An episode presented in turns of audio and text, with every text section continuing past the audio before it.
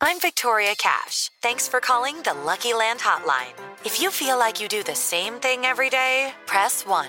If you're ready to have some serious fun for the chance to redeem some serious prizes, press 2.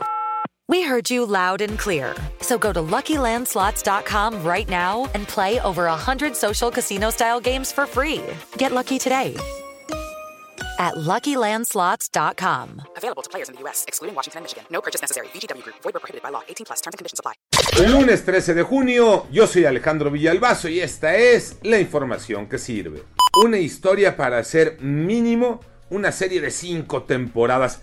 Ya le llaman el robo histórico, el más histórico allá en Colima. Y es que un comando, 10, 12 tipos, se metió a una zona de contenedores allá cerca del puerto de Manzanillo y se llevó 20 contenedores cargados de oro, plata, zinc y televisiones. No se ha dado a conocer todavía el monto de lo robado, pero sin duda es histórico por lo que se llevaron y por cómo actuaron. Estuvieron entre 8 y 10 horas este comando de 10 hombres moviendo grúas, moviendo maquinaria pesada para poder llevarse esos contenedores. Esto ocurrió el 5 de junio, domingo 5 de junio. Apenas se da a conocer y todavía no hay una sola pista de lo que pudo haber ocurrido hace ocho días. Otro caso de impunidad, Iñaki Manero. Muchas gracias, Alex. Esto sucedió en el municipio de Teconoapa, en Guerrero, a plena luz del día, con toda la impunidad del mundo, llevando chalecos antibalas, uniformes paramilitares, armas de grueso calibre. Pasaron, pasaron frente a grupos del ejército mexicano y así, así se fueron con toda la impunidad, insisto. Esto se ve en el video, pero se ha convertido, desgraciada y tristemente, en parte de la cotidianidad en este país. ¿En dónde está la autoridad? ¿Seguimos con los abrazos y no balazos?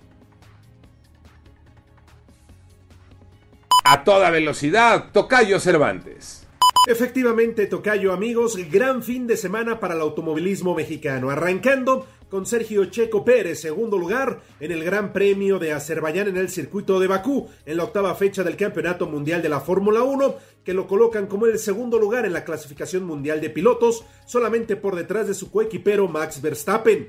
Pero también se dio la noticia con Roberto González, quien ganó en la categoría LMP2 en las 24 horas de Le Mans.